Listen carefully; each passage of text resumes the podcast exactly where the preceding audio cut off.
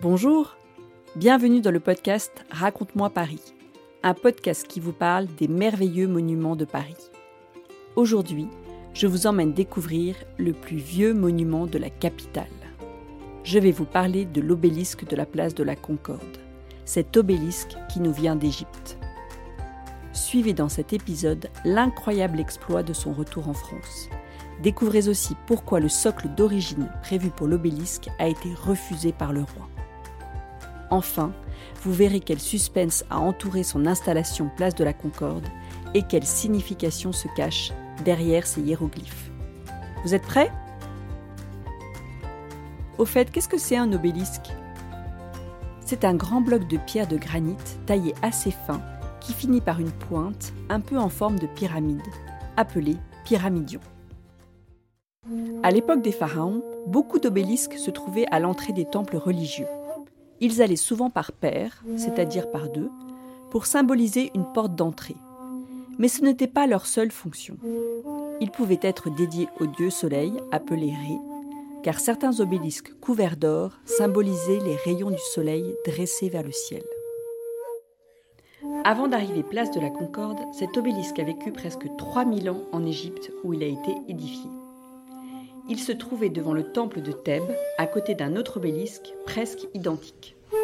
C'est Ramsès II, l'un des plus grands pharaons de l'Égypte ancienne, qui a fait bâtir ces obélisques. Après Ramsès II, il y eut d'autres pharaons, puis cette civilisation des pharaons a disparu, et beaucoup de temples se trouvèrent laissés à l'abandon, dont celui de Thèbes, qui est connu aujourd'hui sous le nom de Luxor. Plusieurs milliers d'années plus tard, le général Bonaparte, qui deviendra Napoléon Ier, alla en Égypte pour conquérir le pays. Nous voici en 1798. Lors de ce voyage, Bonaparte emmena plusieurs scientifiques ainsi que des historiens. Ces derniers furent émerveillés par tous les vestiges des temples construits à l'époque des pharaons. C'est également pendant cette campagne militaire que la pierre de Rosette fut découverte cette pierre qui a permis de déchiffrer les écritures égyptiennes anciennes appelées hiéroglyphes. C'est grâce à cette pierre trouvée à Rosette, sur laquelle était inscrit un texte en trois langues, dont en grec ancien et en hiéroglyphe ancien, que le français Jean-François Champollion a pu percer le mystère de cette écriture. C'était une immense découverte, car grâce à cela, on allait pouvoir connaître l'histoire de cette Égypte antique disparue. La pierre de Rosette a été ensuite prise par les Anglais et on peut aujourd'hui la voir au British Museum de Londres. À cette époque, il y avait un véritable enthousiasme en Europe pour l'Égypte. Les antiquités égyptiennes étaient très recherchées.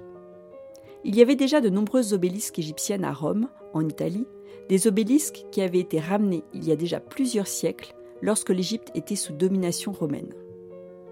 Et la France eut elle aussi envie d'avoir son obélisque. Quelques années plus tard, en 1830, le vice-roi d'Égypte décide de donner à la France et à l'Angleterre les deux obélisques d'Alexandrie appelés les aiguilles de Cléopâtre. Le vice-roi veut ainsi entretenir de bonnes relations avec ces deux pays qui étaient à cette époque les deux pays les plus puissants d'Europe. Les Anglais envoient des savants pour aller chercher leur obélisque, mais ils renoncent devant la difficulté de transport qui s'annonce. Chez les Français, c'est Champollion qui est dépêché sur place. Lors de son voyage, il se rend à Luxor et tombe en admiration devant les obélisques du temple qu'il juge bien plus beaux que les aiguilles de Cléopâtre. À son retour en France, il fait jouer la diplomatie pour obtenir du vice-roi d'Égypte un nouveau cadeau, ces deux obélisques. Ce dernier accepte. L'ingénieur français Apollinaire Lebas est nommé pour aller chercher les obélisques à Luxor. Il est accompagné par des marins très expérimentés. Commence alors une aventure incroyable qui durera six ans. Il a d'abord fallu construire un bateau sur mesure pour transporter ces obélisques qui mesurent plus de 22 mètres de haut. Il est donc construit avec une longueur de 43 mètres et moins de 9 mètres de large pour pouvoir passer sous les ponts parisiens. Il est appelé le Luxor, en hommage au temple où se trouvent les obélisques. 120 personnes prennent place à bord de ce bateau et partent pour l'Égypte. Une fois sur place, il faut déposer l'obélisque à plat sans la casser. l'ingénieur Lebas, aidé de machines et de nombreux hommes, va réussir cette opération délicate d'abattage de l'obélisque en 25 minutes. Mais une fois l'obélisque à terre, il faut le transporter au bateau. Or, il pèse 230 tonnes. Pour te donner une idée, cela représente le poids d'environ une quarantaine d'éléphants. Tu peux imaginer comme cela devait être lourd. Les Français, avec l'aide de nombreux Égyptiens, ont mis plus d'un mois pour emmener l'obélisque sur le bateau. Ils décidèrent donc dans un premier temps d'emmener un seul des deux obélisques. Alors comment ont-ils choisi l'obélisque à emporter? C'est Champollion qui avait recommandé de prendre en premier celui tourné vers l'Occident, celui qui était en meilleur état. Le retour de l'obélisque fut mémorable et très long. Le bateau faillit être bloqué sur des bancs de sable sur le Nil. Puis, étant donné le poids très lourd de l'obélisque, le bateau Luxor a dû être remorqué par un bateau à vapeur, ce qui a rendu le voyage en mer Méditerranée très périlleux. Le Luxor faillit chavirer à plusieurs reprises. Mais il finit par arriver à Toulon, puis Cherbourg, puis enfin à Paris. Il aura fallu près de trois ans entre le moment où l'obélisque a été offert par le vice-roi d'Égypte et le moment où il est arrivé à Paris. En ramenant l'obélisque intact en France, Apollinaire Lebas et les équipages du bateau avaient déjà réussi un très bel exploit. Mais l'histoire est loin d'être terminée, car à Paris, les discussions vont bon train pour savoir où cet obélisque sera installé. Jean-François Champollion est mort tandis que l'obélisque revenait à Paris. Il pensait que les deux obélisques seraient ramenés et souhaitait qu'ils soient installés à nouveau devant une entrée. Mais cette fois, l'entrée d'un prestigieux monument parisien, et il avait pensé soit au Louvre, soit à la Madeleine. Mais puisqu'il n'y avait qu'un seul obélisque, d'autres proposèrent de le mettre au centre d'une place, comme la place de la Bastille, la place de la Nation ou encore la place de la Concorde. À ce moment-là, la France est gouvernée par Louis-Philippe, le dernier des rois à avoir régné. Louis-Philippe a sa petite idée et sa préférence va pour la place de la Concorde. Ceci pour plusieurs raisons. Sur cette place, le roi Louis XVI et sa femme, la reine Marie-Antoinette, ont été guillotinés. Cette place est donc un symbole de la Révolution française pour les uns et pour les autres, la triste fin du règne de Louis XVI. À l'époque de Louis-Philippe, une statue de Louis XVI se trouve place de la Concorde. Louis-Philippe a donc imaginé qu'en mettant l'obélisque de Luxor sur cette place, il mettrait un monument sans rapport avec l'histoire de France. Ce nouveau monument très prestigieux donnerait une nouvelle signification à cet endroit. Le lieu est donc choisi, mais l'obélisque ne peut toujours pas être installé, car le socle qui avait été ramené d'Égypte a été refusé par Louis-Philippe. En effet, avait été rapporté de Luxor une partie du socle du second obélisque sur lequel étaient sculptés des babouins dans une position jugée trop indécente pour être exposée.